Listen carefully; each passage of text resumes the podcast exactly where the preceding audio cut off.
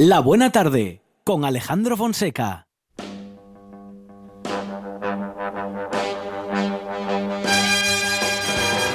Now listen here, girls. I'm gonna tell you what I want right now. I want a rock lover. I want a man. I want a rock tough lover, and I'll find him if I can. He's got to bite nails, fight bears, and if I get to shut me up and kiss me so I know he cares. I want a man. Don't want a me, daddy. I want a boss. I want a me, sweet daddy, who's the devil when he's cross. He's got to spit fire, chew iron, get mad and start roaring like a mountain lion. Then whisper that he loves me so I know he's mine. I want a man.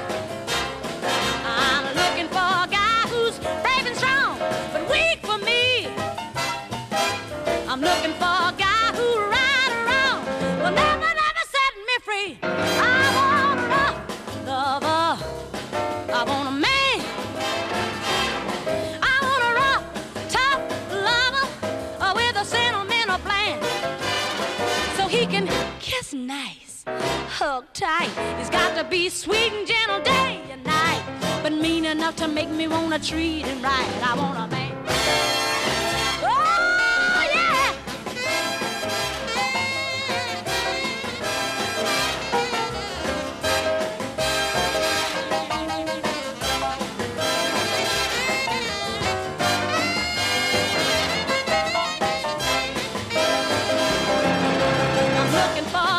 Bueno, y mucho hemos consumido y consumimos en estos días eh, del año, en estas semanas especialmente, y con Elena Bello del Servicio Jurídico de UCE Asturias, de la Unión de Consumidores de España en Asturias, vamos a comentar justamente la prevención que tenemos que tener a la hora de consumir en esas campañas de venta a domicilio, que aunque ahora hay menos, sigue habiéndolas. Elena, ¿qué tal? Buenas tardes. Buenas tardes, Alejandro. Bueno, Buenas bienvenida tardes. Elena. Feliz año. ¿eh? Y- Feliz año a todos los que nos escuchan. Muchas gracias. Encantada de, de estar con vosotros. Otro año más, la Unión de Consumidores colaborando con, con la Buena Tarde. Esperemos que siga, que sigamos todo el año charlando. Eso es, y nosotros también lo esperamos, Elena, y en todo caso, mientras lo hacemos, recordamos que mm, bueno, las campañas de venta a domicilio son menos ahora, es una costumbre, digamos que las compañías han abandonado, pero no del todo. Sigue habiendo eh, Vale, este tipo sí. de campañas y no todas son un fraude. No, no, no, es- no, no, a ver, las ventas a domicilio, lo que tú dices, no es que haya menos, se Ajá. han regulado Claro. Y, por Ajá. ejemplo, en Asturias ya no podemos, ya no nos pueden ir a vender el gas y la luz, a cambiarnos la, la de compañía, ¿vale? Com- comercializadora. Ello no quiere decir que empresas dedicadas a, pro- a vender determinados productos que muchas veces podemos catalogar como de mágicos, de resultados mágicos, ¿vale? Pues sigan yendo a nuestros domicilios a ofrecérnoslo que estamos hablando, eh, los mar- maravillosas aspiradoras, eh, colchones con, con propiedades terapéuticas, eh, aparatos que oxigenan el agua, etcétera, etcétera. Eso sigue habiéndolo y muchísimo, tanto en la zona urbana de Asturias como en la zona rural. Se presentan en nuestro domicilio, ya lo sabemos, y nos, bueno, pues nos hacen una demostración de esas supuestas propiedades de los productos y yo siempre digo, el que lo quiera comprar y que confíe, que lo compre, evidentemente. Pero siempre tenemos que saber que, te- que podemos volvernos atrás. La razón por la que os queríamos hoy hablar de esto es porque hemos notado en, los último- en las últimas semanas, y suponemos que es por la campaña de Navidad, una, una estrategia de estas, de estas compañías. Gente que adquirió productos, o lotes de productos, hace un año, hace dos, hace cuatro, reciben ahora la, visita de estos comerciales de la misma empresa y les dicen, usted se obligó eh, en el anterior contrato a comprarnos más productos. ¿Cómo? ¿Cómo que me obligue? Sí, porque usted nos adquirió eh, la parte primera de la enciclopedia de la Segunda Guerra Mundial y ahora está obligado a comprarnos la, la segunda. Eso, eso es totalmente eh, falso, incorrecto, es un abuso. Y entonces queríamos alertar a los asturianos de que si se produce esto, con, cuáles son nuestros derechos. Muy fácil ¿eh? y, muy, y muy fáciles de ejecutar. Tenemos 14 días naturales desde la recepción de los productos para volvernos atrás. Punto. Nos volvemos atrás. No tenemos que dar ninguna razón, ni inventarnos nada, ni ponernos nerviosos. El derecho nos ampara y nos dice usted puede volverse atrás sin tener que decir absolutamente nada, sin tener que alegar alguna razón, evidentemente, y tampoco incurriendo en gastos, de una forma totalmente gratuita. ¿Desde cuánto se, cuen- se cuentan estos 14 días, Alejandro?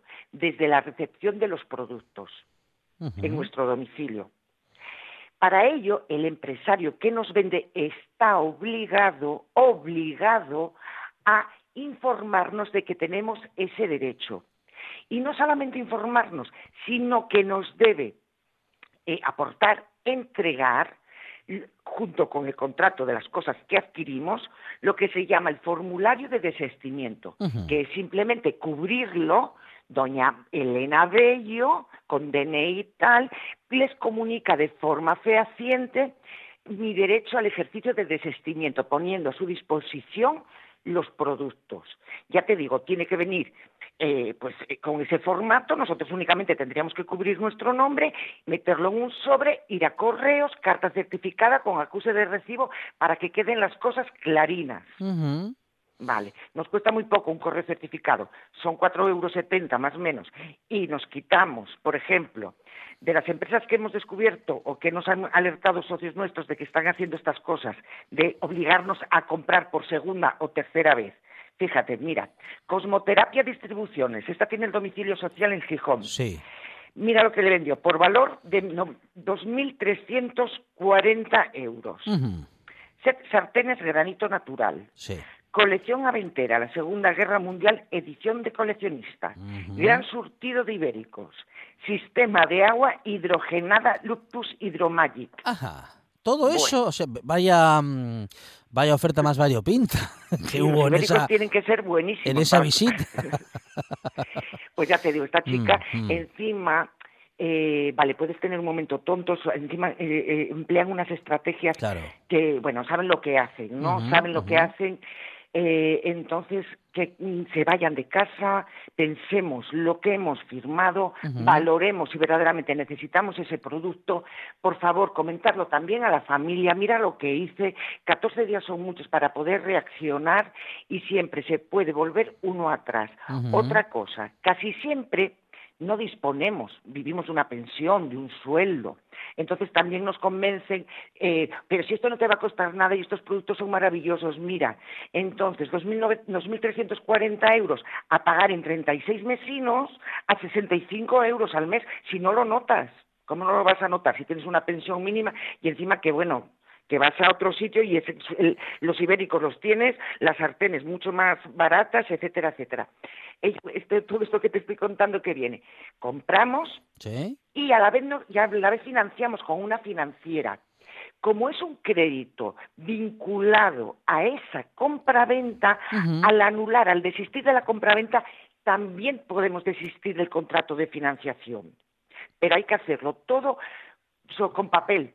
Es que llamé, es que mandé un WhatsApp y no me hacen caso. Evidentemente, esas empresas que se las conocen todos eh, saben muy bien, eh, bueno, pues cómo quitarnos de, de delante, ¿me entiendes? Ujú.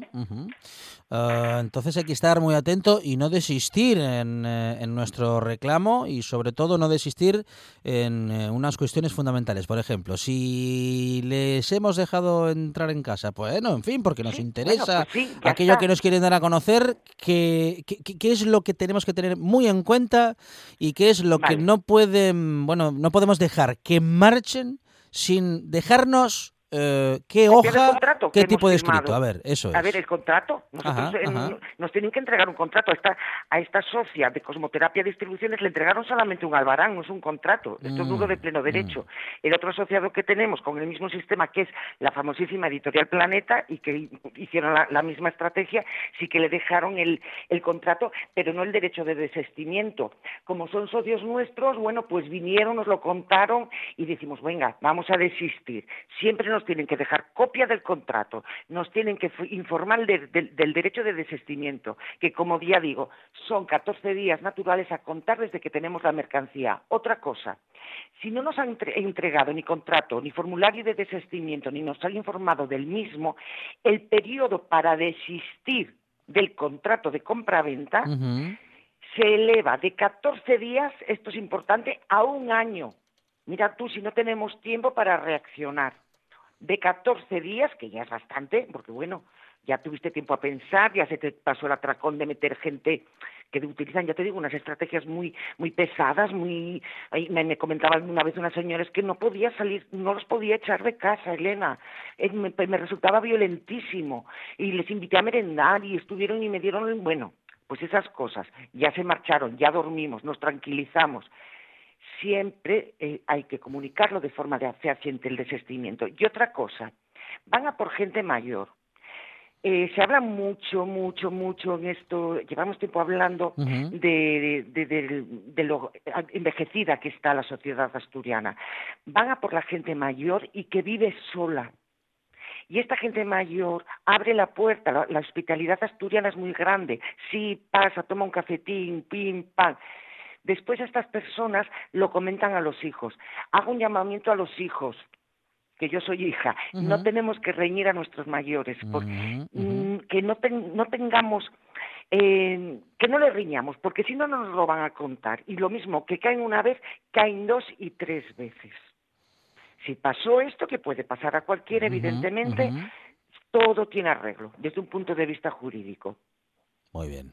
Y tener en cuenta también que, bueno, ellos pudieron haber sido engañados, pero han sido engañados justamente porque tienen buena fe y porque, porque en fin, porque no están esperando que quiera venir alguien a casa a engañarles. Exactamente. Y después también hay mucha compasión por la gente mayor, piensan en los nietos, yo tengo a mi nieto en paro, utilizan estrategias sobre todo para dar pena. Señora, fírmemelo, por favor, que si no este mes yo no tengo sueldo. Bueno, hay que valer para ello, ¿me entiendes? Yo también tengo empatía y me pongo en el papel de todos, pero hay, hay ciertas estrategias y ciertas tácticas comerciales que verdaderamente son, bueno, muy denostables, horrorosas, aunque habría que que, que no sé lo que está pasando en esta sociedad para llegar a engañar así a la gente. Ahora bien, eh, también digo que si las personas quieren comprar, que se enteren lo que están comprando, pero, porque también hay empresas muy legales que te llevan a tu casa lo que no todos podemos ac- acceder a Amazon ni por, ni sabemos, y yo qué sé, ¿no? Bueno, pues si la gente se tiene que informar de lo que compra, si lo que compra vale, eh, saber dónde es el servicio de atención al cliente de esa empresa, si se cumplen todas las formalidades, saber si me financio, qué tipo de interés tiene, etcétera, etcétera. Pero siempre con información. Los consumidores nos tenemos que informar. Es Elena Bello del Servicio Jurídico de la Unión de Consumidores de España en Asturias. Elena, muchísimas gracias y feliz año. Feliz año, Alejandro. Hasta la próxima. Un abrazo. La radio es información, noticias, actualidad. La radio es entretenimiento, es música. La radio es palabra. Pero sobre todo, la radio eres tú. RPA. Si nos escuchas, te escuchas. Nueve de cada diez soñadores recomiendan escuchar La Buena Tarde. El décimo está dormido, roncando, y no se entera de nada. Qué pena, hombre. Usted, usted, despierte y escuche La Buena Tarde en RPA. La siesta es para el fin de alma de cántaro.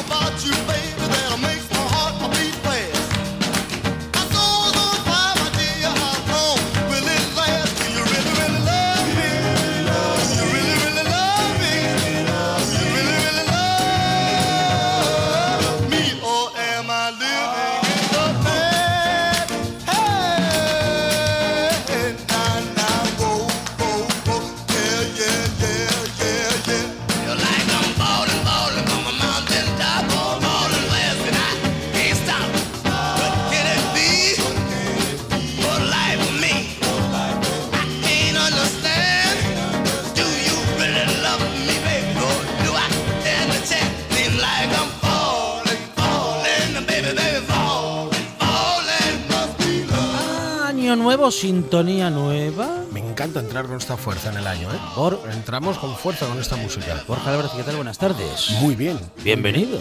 Muy bien, aquí estrenando el año y estrenando... Pero esto es sintonía nueva, es propuesta. Van, Yo va, a haber, va a ir habiendo propuestas Yo durante creo la que semana. vamos a ir probando propuestas. Ah, vamos sí. a ir probando. Vamos a ir probando. Pero Hay que renovarse. así, a- al aire. Empezamos los Alegres 20 y tenemos Vale, que, que muy bien. empezar a renovarnos todos. No, y tenemos que hacer que nosotros, nosotros ahora tenemos que hacer que estos 20 sean alegres. Eh, que O, es- o es más evi- complicado. o evitar que eh, los que mandan nos hagan entrar en una década que no sea tan feliz. Hombre, eh, yo creo que, que de esto la, la señorita Margolles sabe bastante más que yo, pero yo creo que se dan ciertos condicionantes que nos pueden equiparar un poco a la felicidad de los 20, ¿no? Ah, bueno. Salimos de una crisis, estamos un poco cansados de todo, entonces podríamos, quizá mejor nos, nos asimilamos a los 20 que al periodo entre guerras, que a veces parece que estamos más asimilados Lo que a... pasa es que yo, eh, pensando, siempre pensando en lo mismo, ¿no? Pero pensando en lo musical, me parece que en estos 20 no se hace nueva, buena o buena, nueva música como en los 20, que era una música buenísima. Pero yo creo que es que es muy complicado. Quiero decir, eh, tú date cuenta en el momento en el que estamos, Mm. eh, en el momento en el que todo puede salir, la cantidad de medios que hay, Ah. la cantidad de conocimiento que hay, es mucho más complicado llegar a hacer buena música y que la buena música llegue a triunfar, porque tiene que saltar, parece... Parece que sería mucho más fácil y sin embargo yo creo que a veces tiene, lo tiene más complicado, el salvar un montón de obstáculos más que en aquel momento en el cual la música la hacían cuatro y de esos cuatro tres llegaban porque los canales de comunicación estaban bastante más abiertos. Sí, y de hecho era la radio donde se podía escuchar la música y la música se escuchaba en la radio y prácticamente en ningún otro sitio, salvo en los clubes y en los bailes de salón, que había uno a la semana o incluso de jueves, viernes y sábado. Eh, Doble es que sesión yo el creo, sábado. y, y- y que- yo no sé por qué estoy opinando de esto realmente, pero creo que en aquel momento la música era un punto de unión y de comunicación y de relación social. Y quizá ahora mismo está abandonando, como todo, ¿no? Todo se está interiorizando y se está haciendo todo de consumo privado, en casa, encerrado, solo, y, y Sí, eso y, dificulta y un poco. prácticamente convertimos todo en un consumo. Todo lo estamos convirtiendo Luego, en un consumo. en lugar de disfrutar, por ejemplo, de la música, la consumimos.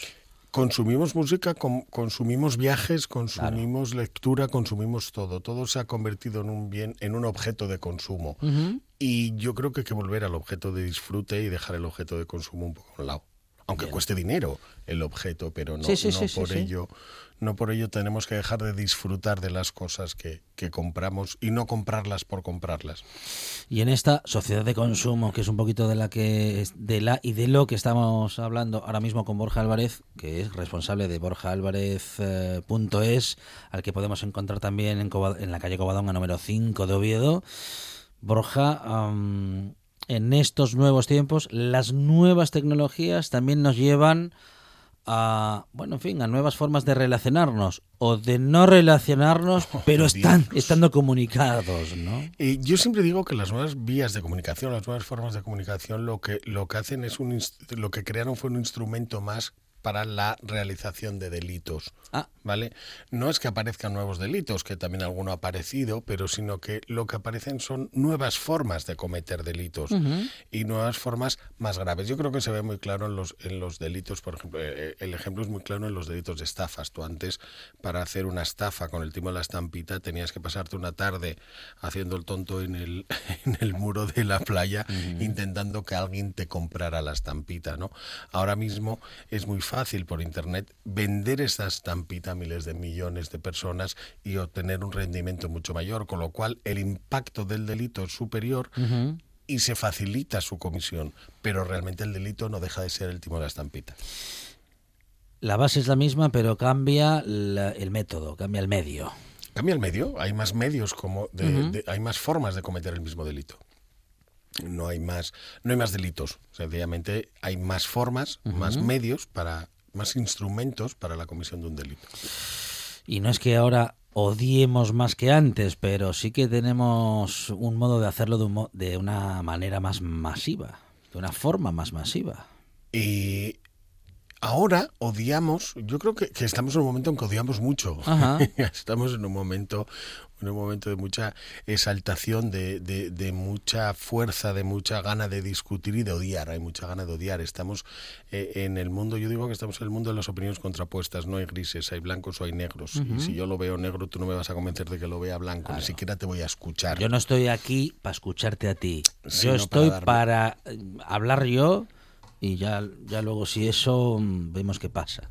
De todas formas, además, en este momento en el que vivimos, se abrieron mucho las formas de relación. Quiero decir, ahora mismo eh, tenemos una diversidad cultural, social, religiosa, sexual, que nos obliga a convivir a todos y que eso facilita los odios en las personas que ya odiaban. A ver si me explico. Yo siempre recuerdo que yo no vi una, una persona de color en mi pueblo nunca. Yo recuerdo la primera vez que vi una persona de color. De, de color negro, quiero Sí, decir, sí, un- sí. Una, una persona, un subsahariano, bueno, una persona de color, ¿no? Bien. Yo recuerdo la primera vez que la vi, con lo cual, para mí, durante todo ese tiempo, hubiera sido imposible cometer un delito de odio. Yo no podría haber sido racista porque yo no conocía lo que era una persona de otro color. Ahora mismo, es- tú caminas por la calle y ves una diversidad social muy muy, muy intensa, ¿no? Porque tú puedes ver personas de otras nacionalidades, puedes ver personas de otras religiones, puedes ver personas de otras razas, puedes ver personas que ejercen su derecho a la libertad sexual relacionándose con personas de su mismo sexo, puedes ver un montón de, de- de variedades distintas. Eso facilita, facilita, entre comillas Sí, siempre, sí, ¿no? Pero sí. posibilita que aparezcan o que broten los comportamientos de odio, que broten los delitos contra las personas que ejercen su libertad o contra las personas que pertenecen a un grupo o a una entidad distinta a la que hasta ahora la mayor parte del mundo considerábamos, otra vez entrecomillado, lo normal. Esos comportamientos, eso sí que hizo que la última reforma del Código Penal se regularan, se tipificaran los delitos de odio. Y se tipificaron de dos formas. En, el, en primer lugar, en el artículo 23 del Código Penal se metió un agravante más. Se, cuando tú cometes un delito, normalmente contra las personas, lógicamente, eh, cometes un delito contra las personas, una lesión, un asesinato, un- unas amenazas, unos, unos insultos, pero lo haces, no solo, no solo estás lesionando, si- sino que estás lesionando por ser de una raza diferente, por ser de una orientación sexual diferente, por pertenecer a un grupo y lo que quieres es además humillar a ese grupo, eso sería un agravante. Es decir, tú cometes un delito de lesiones, pero tienes un agravante. La pena va a ser mayor, porque lo has hecho con una intención de atacar el derecho fundamental de esa persona a ser diferente a ti. Eso mismo, además, se crea un, un tipo penal específico que hasta ahora no había, se crea un apartado en el 510 donde se regulan los delitos de odio. ¿Qué son los delitos de odio? Los delitos de odio son los el- aquellos que los cometen aquellas personas que públicamente eh, se dediquen a fomentar, a promover las diferencias, a promover el odio hacia los diferentes, no a promover las diferencias, a promover el odio hacia las personas diferentes. Lo comete también quien eh, manipule, tenga material, elabore material dirigido precisamente a generar odio hacia esas personas, ¿no? Y aquí la manipulación, este es, sí que es el medio, lo que, se, lo, que, lo que se tipifica, porque era lo que hablábamos antes, realmente hay muchísimos medios ahora mismo de llegar a un montón de gente donde humillar o donde generar ocio, odio hacia determinado grupo social, religioso, sexual, etcétera, etcétera. Eh, también quien lo manifieste públicamente o lo viralice de alguna manera ese odio también comete este delito. Ah, o sea que si yo veo en redes sociales, cualquiera de nosotros ve en redes sociales mm, alguna publicación que incita al odio respecto de cualquier grupo social o de algún grupo social, si yo lo comparto, si yo hago que eso circule, eh, entro en Tú la, estás en la entrando en la- misma... entras en la misma categoría. Categoría Tú delictiva. Estás viralizando, estás, estás cometiendo el mismo delito. No es solo que tú hayas creado ese contenido, sino que tú estás compartiendo ese contenido y estás dándole difusión para generar ese odio, esa violencia sobre ese determinado grupo social. Y luego además, en el apartado segundo, también se crea otro delito, en el apartado segundo del 510, los que directamente humillen a la persona. Y aquí entramos en la, en la noticia que salió recientemente de, un, de un comportamiento homofóbico que se produjo, yo creo que fue esta noche vieja, ¿no? Esto, un día de estos, o, o Sí. una, en una serie nocturna de estas de Navidad aquí en Gijón, ¿no? esa, esa, esa intención de humillar a una persona, en este caso por su orientación sexual, porque mm, esta persona era gay y tenía relaciones o tenía una atracción sentimental o sexual por personas de su mismo sexo, esa, esa interés en humillar o en generar ese odio, esa humillación también es también es delito, es un delito de homofobia, pero que se puede producir también, insisto, frente a personas de distinta religión, frente a personas de distinta raza, o, frente a inmigrantes, o frente a, a cualquier grupo eh, reducido de personas. También frente a un católico, quiero decir, no, Sí, no- sí, no sí, tiene por qué ser, no tiene por qué ser una minoría étnica, ¿eh? No, aquí, aquí se trata de proteger todas las opciones y no solo unas en particular. Y ese comportamiento, solo ese comportamiento, también es delito. Es un delito que lleva una pena menor que la de la promoción pública del odio. La promoción de pública del odio puede llevar hasta cuatro años de prisión, pero este lleva de seis meses a dos años más una multa. Eh, está tipificado concretamente dentro del Código Civil. Se critica, se critica desde los medios jurídicos, se critica un poco la, la regulación del la regulación de los delitos del- de odio dentro del Código Civil, del Código Penal. Y, se critica porque quizá no está debidamente estructurada ni debidamente sistematizada. Es como un totum revolutum, ahí un artículo un poco complicado, con una cabida un poco complicada, con una redacción un poco complicada, que quizá no va tan al, tan al fondo. Y hay un ejemplo, un ejemplo claro. Eh, hubo una, una regulación sobre parcial de los delitos de odio. Toda la ley de, eh, integral de protección contra la violencia sobre las mujeres, la violencia sobre las mujeres es un delito de odio. Es un comportamiento machista, es un delito que ataca a las mujeres por ser mujeres, por pertenecer a ese grupo, ¿no? Ahí sí que se hizo una regulación más integral. Efectivamente, porque el problema era, era más grande, ¿no? Era un problema cuantitativamente mayor que en los problemas que se están dando frente al resto de, de colectivos que están sufriendo cualquier tipo de discriminación o cualquier tipo de ataques de este tipo, ¿no? Pero quizás sí que se necesitaría una legislación integral sobre todos los delitos de odio. Ahora mismo dentro del pacto de gobierno que se ha hecho entre Podemos y eh, entre Podemos y el Partido Socialista, entre Unidas Podemos y el Partido Socialista, sí se incluye, por ejemplo, la, la intención de crear, de emitir una ley integral del colectivo, sobre el colectivo LGTBI. ¿no? Esa ley de integral, posiblemente, entre otras medidas, irá hacia la regulación en el Código Penal de los delitos de odio.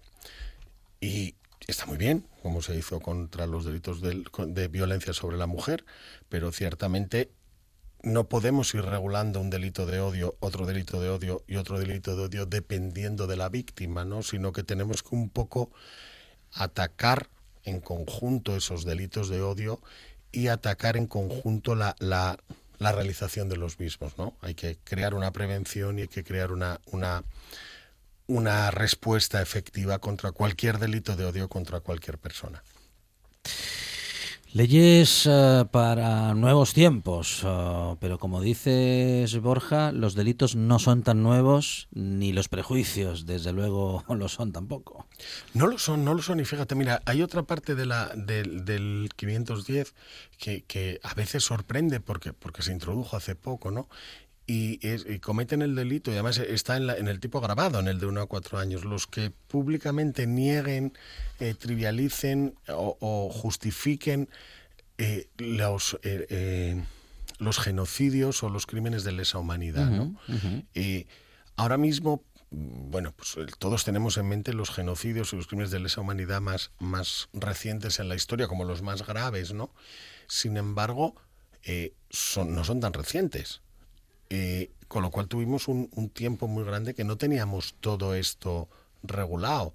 No, no estaba regulado la, eh, la negación del, del, del holocausto nazi, ¿no? Por ejemplo, no estaba legalizada la, la, o sea, no estaba ilegalizada la defensa de la matanza de los Jiménez Rojos, ¿no? hay un montón de, de comportamientos que no estaban de alguna manera ilegalizados, ¿no? Y que hasta una fecha muy reciente no se, no se ilegalizaron.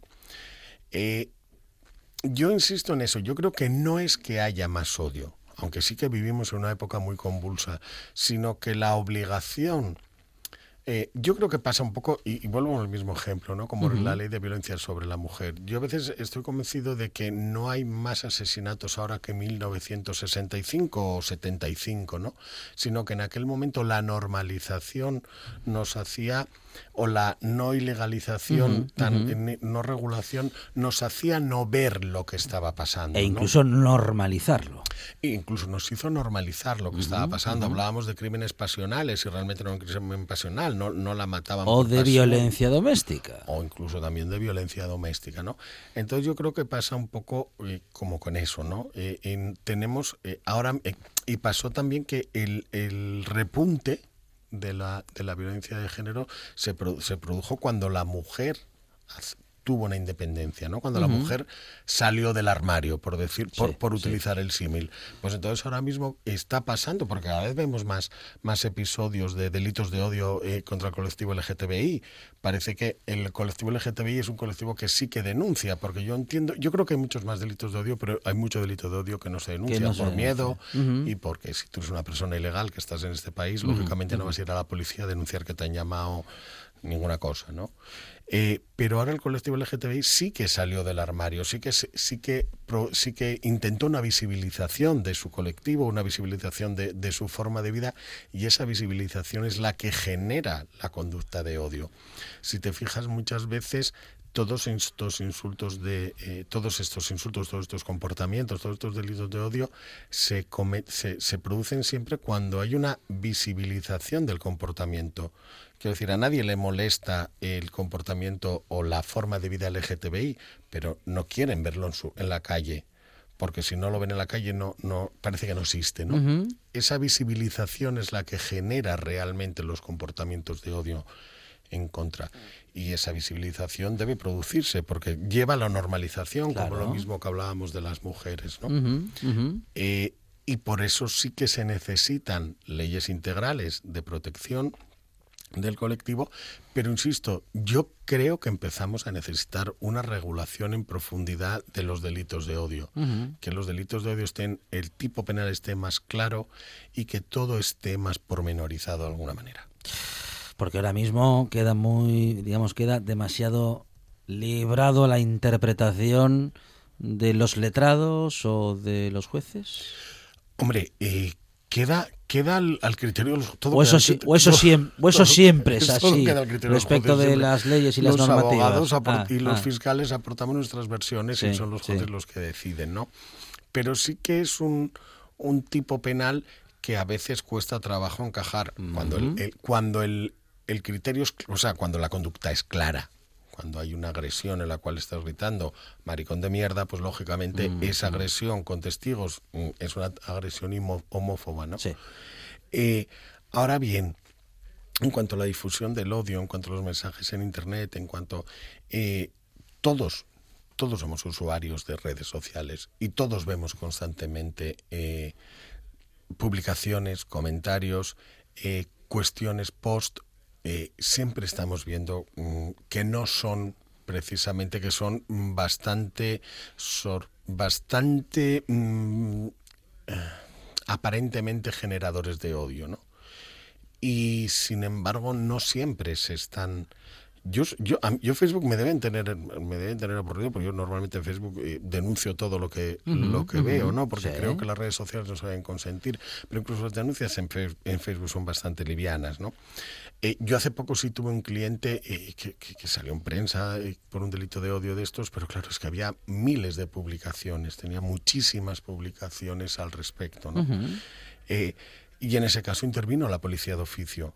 Yo entiendo que no, no interviene de oficio, interviene porque hay denuncias y porque hay un interés. Lógicamente la policía no puede ver todas las publicaciones de Facebook de todas las personas del mundo, pero sí es cierto que las denuncias sí que generan eh, eh, que se capte, a o sea, que se pilla a esas personas que están haciendo esos comentarios. Pero insisto, salvo en casos muy claros y evidentes, es, eh, el, el delito está un poco está un poco en el aire, está un poco, está poco concretado. Yo creo que, que además ahora mismo, y esto es una apreciación personal, hay algunas, algunas facciones, algunas secciones ideológicas que manejan mejor el concepto de lo que lo manejan otras. Eh, yo creo que ahora mismo hay facciones eh, ideológicas bastante extremistas que se están permitiendo una serie de, co- de comentarios, una serie de, de- de declaraciones que realmente, realmente están, yo creo que podrían ser delictivas. Y sin embargo, esa misma facción, ese mismo grupo ideológico extremista, es el que eh, a través de otra asociación está generando más denuncias por delitos de odio. Constantemente vemos, eh, el otro día una feminista salió absuelta, otro día una, una profesora por, por que hizo una actividad de, de- de igualdad en- de género. eh, todo está, todo, se está utilizando la justicia en ese sentido para defender unos ciertos valores que consideran fundamentales, a la vez que se, está, que se están haciendo unas declaraciones que yo entiendo que por el otro lado no están siendo suficientemente denunciadas. Práctica- que prácticamente se está utilizando para todo lo contrario eh, respecto de para lo que fue creada la normativa. Yo creo que el, el- la, propia, eh, la propia regulación legal deja un campo tan, a- Claro. tan abierto a la imaginación que se está utilizando por una cierta parte y no se está utilizando realmente por, por la por la parte por la que o sea pa- para el fin para el que fue para el que fue creada no yo últimamente sí que escucho ciertas ciertas declaraciones que están mm, bueno que, que rompen un poco con, con todo esto que hablamos de la negación de que de la negación o la minimización de los efectos de los crímenes de lesa humanidad. Y, y en este país hubo crímenes de lesa humanidad que muchas veces están siendo minimizados por algún sector por algún sector ideológico. Yo creo que entrando dentro de este tipo penal pero bueno, eso es una discusión bastante bastante complicada Es Borja Álvarez, nuestro abogado de guardia en la buena tarde. A él le podemos encontrar en la calle Covadonga número 5 de Oviedo y también en borjaabogados.es. Borja, feliz año. igualmente para todos nuestros oyentes Una de vinilos al ajillo, dos de micros al cabrales, tres de cables afogados. Oído cocina. Carlos Novoa se cuela en las mejores cocinas del país Astur. De lunes a viernes, de 9 a 9 y media de la noche, en RPA. Oído Cocina con Carlos Novoa.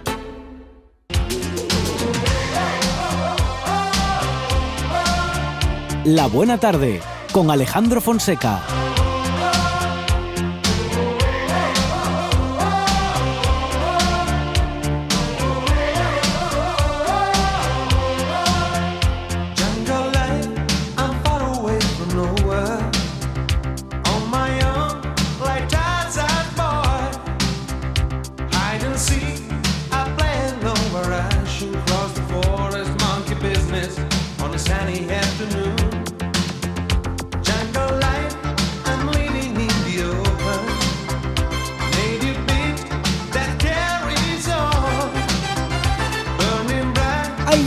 Redes sociales en el mundo, hay muchos odiadores por ahí, pero en esta buena tarde nadie odia a nadie y todo el mundo celebra que la radio sigue. Monchi Álvarez, redes sociales, en este caso Twitter. Twitter, tuiteras y tuiteros que en el mundo son Martrix.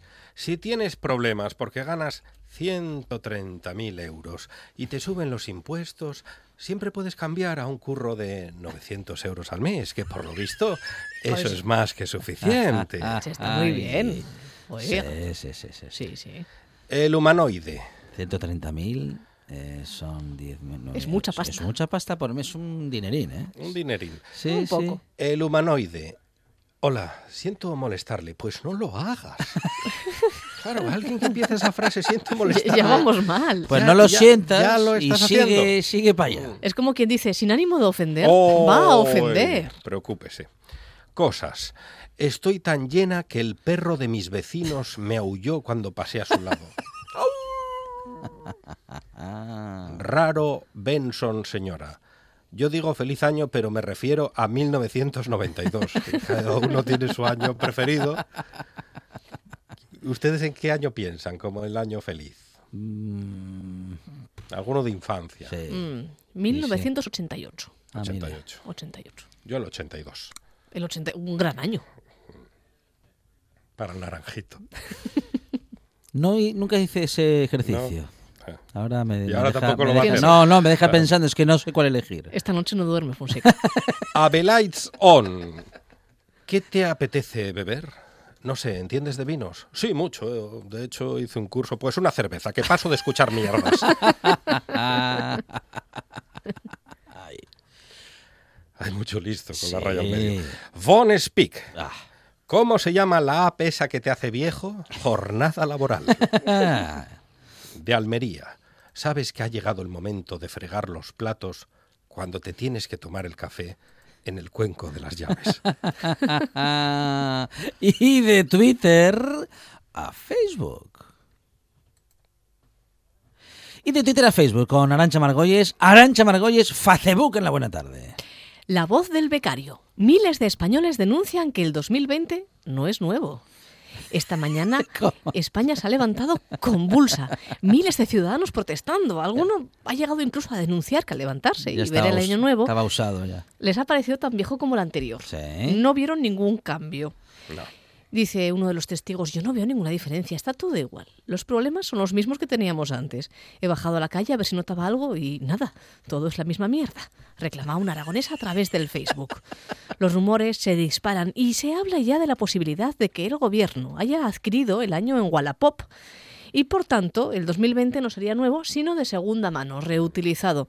Lo cual, bueno, mm, sería bastante normal considerando que nuestros trenes de Renfe también son reutilizados.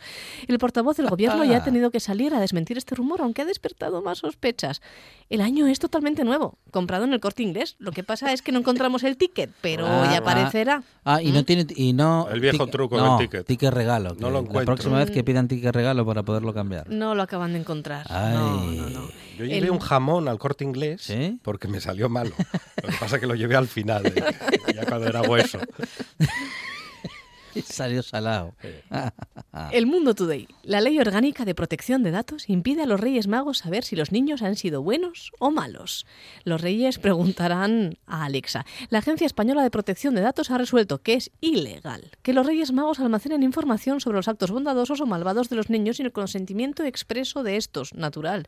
La decisión se ha tomado después de que el año pasado un niño español denunciara a sus majestades los reyes tras recibir carbón, enfadarse y preguntarse por qué estos sabían si se había portado bien o mal y qué derecho tenían a acumular toda esa información. Así están las cosas. Estamos en un mundo de locos. Arancha Margolles, Monchi Álvarez, gracias. De nada. Gracias. La radio es información, noticias, actualidad. La radio es entretenimiento, es música. La radio es palabra.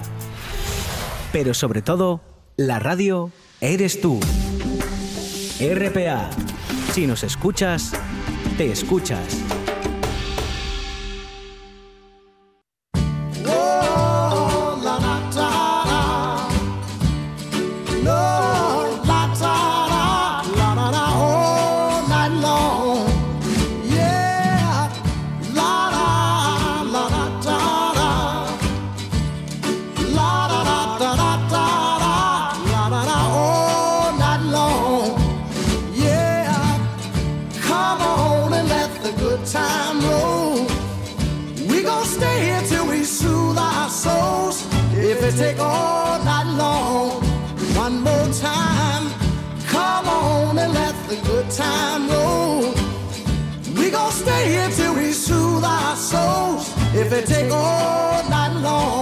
Ya estamos con Juan Martínez Baragaño. Juan, ¿qué tal? Buenas tardes. Muy buenas tardes. Año nuevo y Vida nueva. y vida nueva, bueno, y actividades que ya llevan unos años con nosotros, pero que se siguen renovando y que vamos a renovar, bueno, respecto de nuestro conocimiento, vamos a seguirlo ampliando, Juan. Sí, hoy nos toca hablar del- de un tema que está siempre en los medios, más o menos Ujú. eh, con cierta regularidad, que son los derechos de emisión de CO2.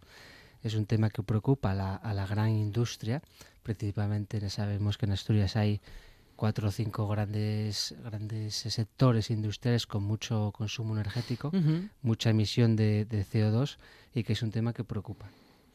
Y está para hablar sobre este asunto José Manuel Suárez. José Manuel, ¿qué tal? Buenas tardes. Hola, buenas tardes. Uno de los, bueno, director, iba a decir uno de los responsables, director de técnico de Insatec, eh, el derecho a emitir eh, carbono a la atmósfera. Bueno, es un derecho adquirido por las empresas, regulado por las administraciones. ¿Cómo se regula? ¿Cómo, cómo se sabe cuánto carbono ha lanzado a la atmósfera una empresa? Bueno, esa es una muy buena pregunta.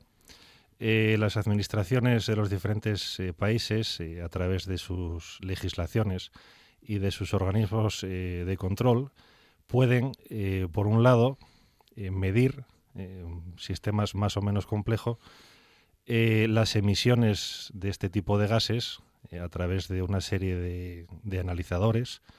Bueno, no vamos a entrar en términos muy aburridos, pero digamos que se puede hacer de dos maneras. Eh, un análisis directo a través de, de las emisiones y eh, se puede hacer también mediante balances. Es decir, eh, mediante nuestra contabilidad de insumos y de, y de producción, del proceso de fabricación, nosotros, respondiendo a bueno, una serie de, de auditorías, tenemos que cuadrar los balances de todo lo que entra y de todo lo que sale en cada uno de los procesos de fabricación. Lógicamente, cada proceso de fabricación lleva asociadas unas materias primas, lleva aso- asociados eh, unos procesos de producción y unos rendimientos. Y en función de todas estas variables, somos capaces de predecir y justificar todo el carbono que entra y todo el carbono que sale. Bueno, bueno. De modo que también, además de medirlo directamente, vamos a decir que se puede am, calcular a partir de la actividad y de una serie de datos que son obligatorios para las empresas de industria. Correcto. Y cada vez más. Sí, al final eh, los derechos de C- de CO2 fue un protocolo que se inventó en la Unión Europea para intentar cumplir el protocolo de Kioto, en el que asigna a cada industria, a cada modelo de fabricación, unos derechos según quién es, según lo que fabrica y según una serie de variables que ellos estiman. ¿no? Entonces, en muy resumido, eh, para producir algo a nivel industrial, sea acero o lacería, sea cemento, sea algún producto químico, sea aluminio, pues se necesita consumir grandes cantidades de energía. Y, también se necesita emitir eh, gases de efecto invernadero, CO2 en este caso. Ujú. Entonces asigna a cada industria un de- unos derechos de emisión según el proceso que hagas, ¿no? Entonces las industrias que hacen bien su, su trabajo y emiten poco, pues si emiten menos de, de lo que tienen asignado, pues generan derechos. Y si el que emite más genera déficit de derechos. Entonces hay un negocio muy lucrativo de comercialización de esos derechos, en el que lo hacen bien, lo venden a los que lo hacen mal para cuadrar sus cuentas. De modo que también se puede comprar y vender el derecho a emitir dióxido de carbono. Efectivamente, esto es... Bueno, eh, ¿se puede? Es la pregunta, más bien te lo voy a preguntar, ¿se puede? se puede, se Ajá. puede y es, y es legal y es eh, completamente lícito. Sí, sí. Bueno, e Insatec eh, en ese proceso se ocupa de emitir, se ocupa de controlar o se ocupa de medir. Bueno, digamos que Insatec, eh, como bien nos ha presentado Juan, es una ingeniería de carácter generalista en la que nosotros re- realizamos eh, la redacción de proyectos de todo tipo y en determinadas ocasiones eh, hacemos labores de consultoría. Más bien, en este punto, eh, lo que yo os diría es que mi presencia aquí se debe a que durante muchos años yo trabajé en el mundo de la siderúrgica y precisamente en los departamentos de energía, con lo cual pues eh, tengo algo de experiencia en, en este tema. Y también eh, trabajé como auditor energético de una gran empresa eléctrica de este país. Eh, mm, el tema, eh, al principio, digamos que cuando llegó esta ola a las grandes industrias, las grandes industrias, como todo, como todo cambio, o como todo nuevo cambio, cuando llega, pues al final, o al principio, mejor dicho, lo tomas como, como una novedad, como será cierto, no será cierto, y al final eh, lo vas postergando. Al final, ¿qué es lo que sucede? Pues que en los últimos años eh, el mercado de, de derechos de las emisiones se está haciendo cada vez más restrictivo y las tasas por eh, las emisiones de CO2, pues lógicamente, y como es de esperar, se están haciendo más punitivas. De modo que se ha endurecido la legislación, o en todo caso, es esa legislación que ahora sí se está cumpliendo y que ahora sí se está haciendo cumplir. Efectivamente. Bueno, Sí, bueno, se han y- endurecido las cosas entonces un Sí, poco. Y, y lo que es importante decir es que esto, este mercado de los derechos de, de emisión de Ujú, CO2 ujú. es solo a nivel europeo. Es un invento de los 27 que cumplen las industrias si- situadas aquí en, en- en- en los 27 países miembros, Ujú. que no se cumple y no existe en el resto del mundo. Entonces esto eh, provoca ciertas distorsiones del mercado, porque hay unas industrias que, que tienen que cumplir esta normativa y otras no. Y como el mundo está globalizado y a todo el mundo le gusta vender en todos los sitios y que haya libre mercado y que haya libre circulación de, de- de mercancías y de energía, pues, pues al final eh, crea distorsiones. No estaría mal que hubiese incentivos, claro, lo que pasa es que tendrían que ser incentivos del, mer- del mercado internacional, no digo incentivos para aquellas empresas que lo hacen bien, que se adaptan mejor a esa normativa y penalizaciones, ¿no? O, bueno, en fin, no sé si penalizaciones, pero no incentivar a aquellas empresas que lo hagan peor. Pero claro, en una eh, está todo muy globalizado, pero no están globalizadas las legislaciones. Sí, eh, bueno, eh, esa es una pregunta mm, de nuevo muy interesante. Eh, digamos que la solución a este problema, es un, que es un problema eh, que si bien a nosotros nos afecta de manera local, el problema es global y la solución es, bueno, yendo un poco en la línea de lo que tú acabas de plantear, deben de ser también globales. Eh, realmente el, el hecho de, de, bueno, imponer sanciones o incluso incentivar los modelos eh, respetuosos con el medio ambiente, sobre todo, bueno, lo que estamos hablando del tema de emisiones de CO2, eh, no parece ser una solución a nivel global. Es decir, eh, tenemos que conseguir cambiar, cambiar la mentalidad mm, y jugar con unas reglas de juego que permitan, por ejemplo, a los países emergentes, poder alcanzar un nivel de desarrollo aceptable para ellos, eh, pero lógicamente tampoco se les puede obligar a subirse al, al carro del respeto con el medio ambiente a la misma velocidad que otro tipo de países. Es José Manuel Suárez, director técnico de Insatec y también nos ha acompañado Juan Baragaño, como siempre, responsable de Conecta Industria. Juan, gracias. Gracias y hasta la semana que viene. José, feliz año.